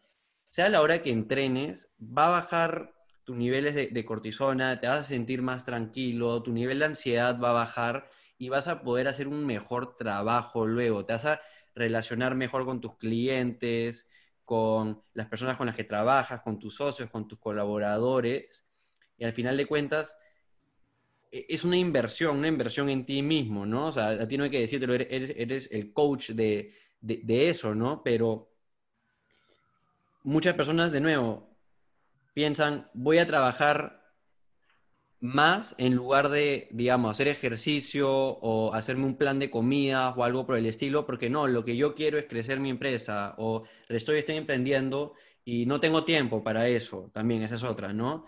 Cuando se dan cuenta de que en verdad aplicar estas cosas desde el lado de nutrición hasta el lado del ejercicio te va a ayudar al otro lado y lo vas a lograr más rápido. Entonces, no hay que dejarlo de lado de ninguna manera. Sí, y definitivamente, y solo para complementar lo que, lo que decías Santiago y que tiene que ver en verdad también con lo que tú has dicho Diego, que se aplica para muchas cosas, no solo para el entrenamiento, yo particularmente comparto mucho la filosofía de los rusos, y particularmente la de un entrenador que ha estado inclusive en el podcast de Joe Rogan, que es Pavel Satsulin, que es el, padre del entrenamiento con pesas rusas, con kettlebell, y ellos hablan del flow state, o sea, de trabajar en un 70% de tu capacidad, porque eso es lo que a largo plazo te da una mayor, digamos, continuidad, disminuye bastante tu riesgo de lesiones y sobre todo hace que eso sea sostenible. Y tal cual como dijo Santiago, o sea, cuando tú haces el recuento del año, en términos de volumen de entrenamiento, has tenido un mayor volumen que quizás una persona que se fue all out una semana y luego tuvo que pasar tres meses parado porque le surgió alguna lesión. Yo creo que en verdad en la vida las grandes cosas se construyen con pocos pequeños esfuerzos que nosotros realizamos constantemente y que poco a poco estos se van juntando y nos van llevando hacia cosas más grandes, ¿no? Definitivamente, eso, eso, o sea, es una muy buena observación, que eso también aplica para el trabajo. O sea, la, la, regla es, o sea, te dice, you can't go all out eh, como eh, siempre, o sea, no puedes meterle con todo, por definición, con todo siempre, porque si le metiste con todo, significa que te excediste y luego tienes que recuperar. Y si tú, si dices, oye, le voy a meter con todo un mes y me voy a quedar trabajando hasta las 2 de la mañana, no estás trabajando, en verdad estás deshecho, tomando malas decisiones, no estás concentrado, estás procrastinando, no estás siendo efectivo pues te podrás hacer agendado hasta las 3 de la mañana, pero ¿qué, qué tanta, como que, qué tanto o sea, realmente trabajo estás teniendo como output en esas sesiones, ¿no? Y, y sí, por ejemplo, yo también a veces, a veces me, me ganan esas, esas, esas esa ambición de, oh, ¿sabes qué? Lo meter con toda esta semana, trabajar hasta las 10 de la noche toda la semana, pero agarro y digo como que en verdad no es inteligente porque lo puedo hacer, pero el fin de semana voy a estar molido, la siguiente, el siguiente lunes no voy a estar atento y, va, a haber un costo por haberle, haberme excedido tanto. Como tú dices, dosificar los esfuerzos y, ser constante. Y más vale tener buenos días de trabajos cortos pero efectivos y constantes a lo largo del año que estar madrugándote siempre y estar como desorganizando todo, porque ahí eso repercute en que como estás maxi, maxing out con el trabajo, luego tampoco entrenas y luego comes mal y, como todo se va desorganizando. Me parece bien importante eso que usted. Ya, ya para, para, hemos hablado bastante de nutrición, queríamos hablar un poco, hablar también un poco de otra dimensión tuya que nos parece bien chévere, que es que tus redes sociales como coach nos parecen como que están bien manejadas, bien bajas. Y es más que nada porque no sé, veo tu Instagram y, creo que transmites mucho una versión holística de tu persona. No es solo yo soy coach de hablar de nutrición, sino también hablas de, ejercicio, de tu historia personal y de tu familia y de tu filosofía, un poco sobre estoicismo y esas cosas, y se pueden ver a tus amigos, tus pacientes. Entonces creo que refleja todas tus dimensiones como persona, no solo eh, estrictamente nutrición, coach, entrenamiento, los rusos, las pesas, el flow state, etc. Entonces, a ver si nos puedes contar un poco de eso, de cuál es tu estrategia de redes sociales, qué es lo que mejor te funciona, qué, es lo que haces en redes sociales que el fondo lleva a una persona que no conoces a ver tus redes y luego un día estés sentada en tu consultorio y, se vuelve un cliente, ¿no? ¿Cómo es ese proceso? ¿Qué tratas de comunicar? Sí, mira, yo de hecho creo que mm, también ha evolucionado mucho con el pasar del tiempo. Yo inicialmente compartía quizás un poco más no sé, si iba a visitarme una persona famosa, si asesoraba a una persona famosa, comunicaba eso como que, oh, tal persona vino al consultorio y, que no sé qué, y, etcétera. Tips nutricionales, por ahí recetas. En un momento comencé a compartir bastantes recetas. Pero yo me di cuenta que en verdad, o sea, el aspecto justamente, yo particularmente me dedico a eso, digamos, doy asesorías, como yo le llamo, de estilo de vida, pero a mí particularmente yo siempre digo que soy una persona en desarrollo. ¿Por qué? Porque me interesa mucho justamente el tema del desarrollo humano como tal. Y mm, yo en realidad, poco a poco, conforme también fue creciendo mi perfil y, digamos, fui llegando a una mayor cantidad de personas, eh, tengo yo un, digamos, ¿cómo, cómo, explicarlo? Eh, yo en un momento, en un determinado momento dije, ¿sabes qué? Si yo voy a llegar a esta cantidad de personas y puedo, digamos, de cierta manera emitirles algo. O sea, si ellas, ellos, digamos, a través justamente de su seguimiento me están dando una voz, yo quiero utilizarla de manera correcta y quiero transmitirles algo que realmente les sirva y algo que realmente sea de valor para ellos. Y todas estas cosas que en realidad yo contemplo dentro de lo que para mí eh, representa el tema del desarrollo humano, como tú comentaste, el tema de, de, la literatura, por ejemplo, el estoicismo, a mí a veces siempre he sido una persona prospectiva y muy reflexiva. Eso es algo que siempre he tenido, pero que a veces me costaba un poco compartir, me costaba un poco expresar.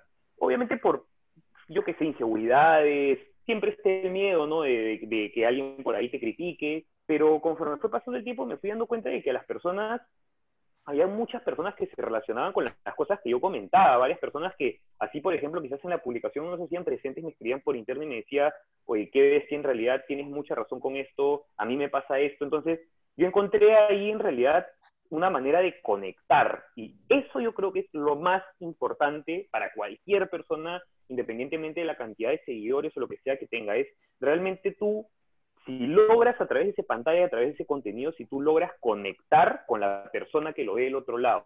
No es lo mismo que yo te ponga, digamos, una foto, yo que eh, un repost. Súper bien vestido, con un super sunset de fondo, unos colores exactamente, y, únicamente para buscar conseguir likes. O sea, sí, definitivamente Instagram es, es, una plataforma que al fin y al cabo tiene métricas, y, y las métricas medianamente es una plataforma, yo creo, el Instagram que de cierta u otra manera nosotros la utilizamos como una forma de, medir el liderazgo, de cuantificar el liderazgo, lo cual en realidad es un arma de doble filo. Y yo poco a poco en realidad fui dejando de hacer contenido que yo consideraba popular, que popularmente iba a ser aceptado, y como dije, voy a comenzar a hablar de cosas más serias, voy a comenzar a compartir real y auténticamente lo que yo pienso respecto a muchas materias. Eh, hay inclusive un montón de personas que a veces me, me obviamente en buena onda, ¿no? Me, me comentan o, me, me, hacen, la, digamos, esta broma de que me ven como un revolucionario. Y no es que en realidad yo, yo busque generar esto, sino que simplemente yo digo, si yo tengo esta plataforma, yo le voy a yo voy a llegar a las personas como realmente soy y yo particularmente les voy a compartir lo que realmente pienso. Y esto particularmente sí fue algo que, que yo heredé de, un amigo muy cercano y al cual yo sigo mucho, y estoy seguro que muchísimas personas han escuchado hablar de él, que es Sebastián León Prado del mundo de Rabbit. De, en realidad, si tenemos una voz, o sea, si nosotros tarde o temprano estas personas que nos siguen nos dan una voz, utilizarla para comunicarles cosas que realmente les sumen, porque yo creo que también yo puedo ponerme a hacer rutinas, a grabar mis ejercicios todos los días en mi sala, pero ¿qué hay detrás de eso? O sea, ¿qué realmente le estoy dando yo a las personas, no? Este, mm. entonces, lo mío, digamos, partió mucho por ahí, por el tema de realmente presentarme de la forma más auténtica en la que poder ser totalmente transparente, expresar, contarles mis inseguridades, porque yo soy un ser humano exactamente igual como todo el mundo, y no, yo creo que el tema de que tengas unos cuantos seguidores no, no te hace diferente del resto la vida real en realidad es esta y nosotros tenemos que utilizar esa plataforma literalmente como una plataforma de comunicación y como les dije, una forma de conectar con las personas, ¿no? No, y esa genuinidad y esas ganas de enseñar, de ayudar, de aportar valor, se siente. O sea, en cualquier persona que lo haga, ¿no? Se siente a través del otro lado de pantalla y de nuevo, como mencionaste, ¿no? Al inicio tal vez estabas un poco preocupado de lo que podían decir o de cómo, si es que te iban a, aceptar tus mensajes. Y luego, una vez que lo empiezas a hacer de manera genuina y aportando realmente valor, te das cuenta de que aunque no te acepten, o sean bien pocas personas que te acepten, igual vale la pena, porque estás escalando tu, tu querer de ayudar, ¿no? Que no, lo haces con tus clientes, pero ¿Por qué solo con tus clientes? ¿Por qué no de una manera más abierta con todas las personas que están en Instagram o, en cualquier otra red social? ¿no? Y, eso es lo más importante que las personas creo que tienen que, que destacar, que es no te pongas a pensar qué es lo que va a sacar más clics, qué es lo que va a sacar más likes, porque entras como que en este juego de en verdad empezar a replicar otras personas y ver qué es lo que está sacando más likes y pierdes. En, la mayoría de los casos me imagino esa motivación intrínseca porque ya no te nace el contenido, sino te estás copiando o lo estás haciendo por una métrica externa en lugar de simplemente decir, oye, en mi vida he recolectado esta información y creo que es de valor que otras personas también la tengan y el simple hecho de compartirla es lo que te motiva a, a seguir publicando, ¿no? A seguir ayudando a las personas. Y se siente con tu contenido. Obviamente así como mencionas como el mundo de Rabbit, tus fotos son bravasas y eso también fijo ayuda. Creo que todos tenemos un don, todos tenemos algo que nos apasiona y todos tenemos algo en lo que somos buenos. Creo que nadie elige eso, es bien loco, pero nadie acá elige, o sea, yo no elegí que a mí me gusta el marketing y tú no elegiste que a ti te gusta la nutrición, lo descubrimos, ¿no? Pero creo que sí puedes elegir dedicarte al don con el que naciste, ¿no? Y, y creo que cuando eliges eso es cuando entras a esta especie de flow state en el que estás súper conectado con lo que haces porque es quien eres y, es súper coherente y te hace feliz y te llena energía. Y cuando agarras y, eso encima lo compartes en redes sociales, creo que es algo muy bueno porque en el fondo solo estás compartiendo positivismo, ¿no? O sea, el mensaje es, mírame, soy una persona que ama lo que hace y, ama el contenido que estoy, que estoy haciendo porque es siempre estoy vinculado a, quién soy y qué hago y lo compartes con las personas y, y, es eso, ¿no? Yo también creo que, por, por ejemplo, cuando empezaba también lo típico, ¿no? Me da roche crear contenido, no, sabía si alguien quería escuchar el mensaje que tenía que decir, quién soy yo como para dar un mensaje, que son dudas que a todos nos da cuando, nunca subí una story y estás en plan como que, oye, mírenme, dice esto, yo, yo te aconsejo tal cosa. Pero creo que conforme cuando te vas creciendo y, sabes quién eres y hacia dónde vas y, y, y, qué quieres, y sabes que es algo genuino, pierdas ese miedo a compartir las cosas que tienes que decir, porque es quién eres y simplemente estás compartiendo quién eres con el mundo, ¿no? Y si estás alineado con, con, con tu misión, con, con, ese don que se te ha dado y estás alineado con eso que has elegido para seguir, es, es sumamente positivo, ¿no? Por ejemplo, el martes estamos hablando con Paloma Marte, ¿no? También, y no sabes cómo se notaba la autenticidad en todo lo que hace, y creo que por eso la rompe, porque, porque tú haces stories y todo es positivo, nada es fingido, todo es espontáneo, todo es bueno, solo es una persona que está disfrutando de su vida y comparte eso con todos, ¿no? Y, Y lo mismo contigo, o sea, se nota que tienes una historia personal con todo este tema de que tú bajaste de peso y ahora ayudas a las otras personas, trabajabas en marketing, pero te diste cuenta de que, de que lo que en verdad te llenaba y te gratificaba era ayudar a personas a, a, a tener un estilo de vida saludable. Y, y, ahora estás compartiendo esa cosa que te hace feliz con el mundo, ¿no? Entonces, creo que esa es la mejor estrategia de marketing, no se trata de formatos de contenido, de, de stories, de si LinkedIn versus Facebook, sino de, brother, dedícate a lo que te apasiona y te llena y te hace feliz y si compartes ese tipo de contenido, te va a ir increíble, punto. Porque se nota y se siente. Y porque el contenido va a tener un impacto positivo en el resto, que es el mensaje, o de hecho, dedícate a lo que te hace feliz. ¿no? Totalmente. Y solamente para complementarte, es tal cual yo resueno con todo lo que han dicho. por ejemplo, el contenido que yo tengo hoy por hoy, que es también una pregunta que me hicieron inicialmente, las fotos, el, digamos, el tratamiento, los filtros, todas son cosas que yo he aprendido es justamente la conexión que yo he tenido con otras personas que han creado contenido y que han compartido. Por ejemplo, yo he visto los tutoriales de, Conejo, del mundo de Rabbit. Yo tengo un amigo que es fotógrafo, se llama Renzo Chipola, él se dedica a la creación de contenido, él me ha ayudado muchísimo. Y es justamente compartir, ¿no? O sea, yo creo que en verdad todo, o sea, nosotros en la vida, nosotros somos seres sociales y nosotros tenemos que aprender de cierta manera u otra a vivir en comunidad muchas veces yo viví la vida, sobre todo en la universidad, quizás te enseñan a que tú tienes que pensar siempre en que, o cómo, cómo solía ser anteriormente, ¿no? El tema de la competencia, que tú ibas a estudiar con otras dos personas y que con ellas siempre se iban a pelear los puestos de trabajo, y eso a mí me parece una falacia.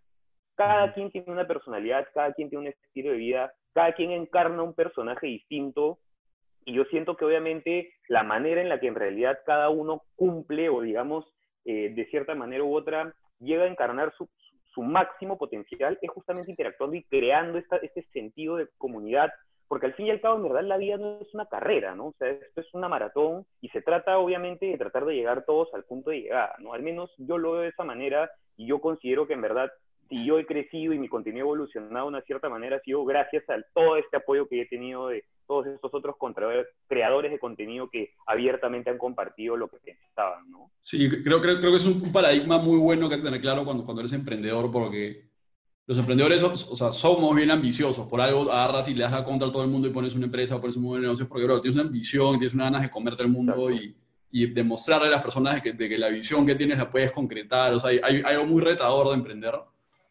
pero hay que romper ese paradigma de, que, oye, el éxito de los demás es a cuesta de mi propio éxito. O sea, eso es una, una, cosa que muchas personas piensan y es, no puede ser más mentira. O sea, que, que otro marketero tenga una agencia increíble no me perjudica para nada porque hay clientes para todos, es un mundo gigante y, y todos podemos compartir, ¿no? Y, y, en esas líneas, yo también algo que rescato mucho de, tu manejo de redes es que creo que eres de las personas que más colaboraciones haces. O sea, cada rato te veo y estás en Instagram Lives, tienes tu propio podcast, invierte, o sea, invitas a creadores de contenido, otras personas, estás acá, ¿no? En nuestro propio podcast.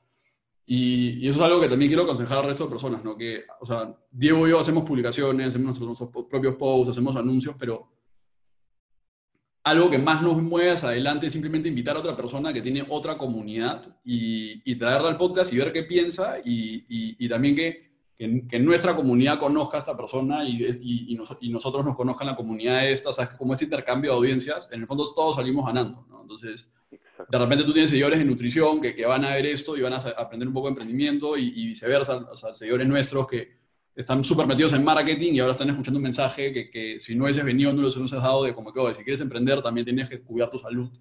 Y, y es un mundo colaborativo, ¿no?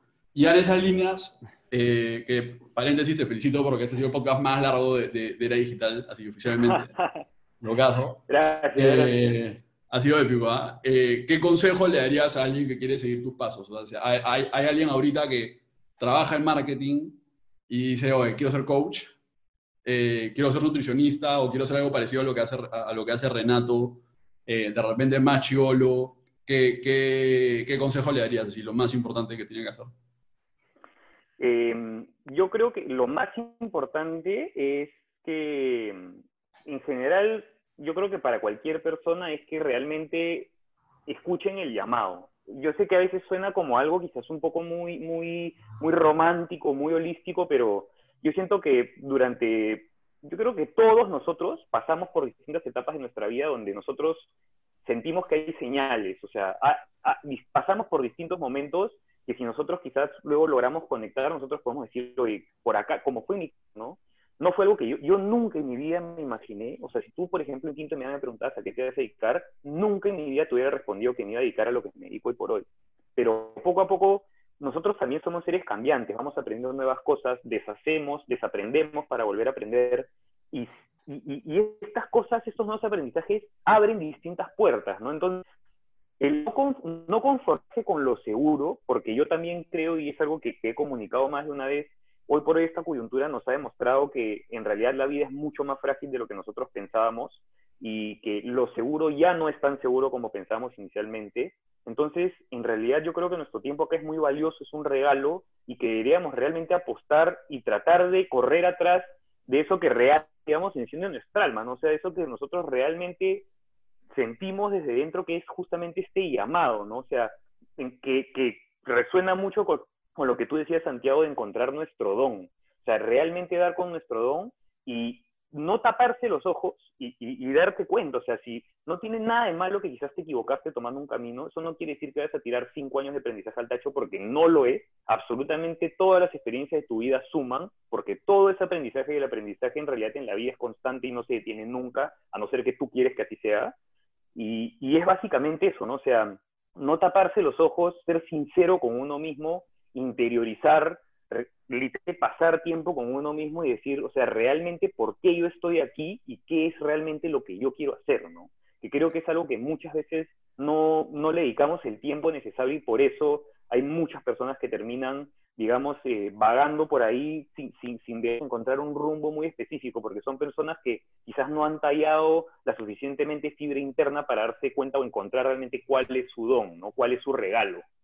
Claro, una vez que la ves, una vez que lo sientes, mándate nomás. Oye, Renato, muchísimas gracias. Puta, lo que hubo en cierre, bro, ¿verdad? Ha sido, ha sido una, una, gran conversación. Em, espero que, que, la comunidad haya sacado todo tipo de consejos prácticos de esto para, para cambiar sus vidas, espero algunos. Em, la vamos a repetir de todas maneras algún día. Sí, y te felicito, en verdad, seguir rompiéndola. Muchas gracias por, por venir.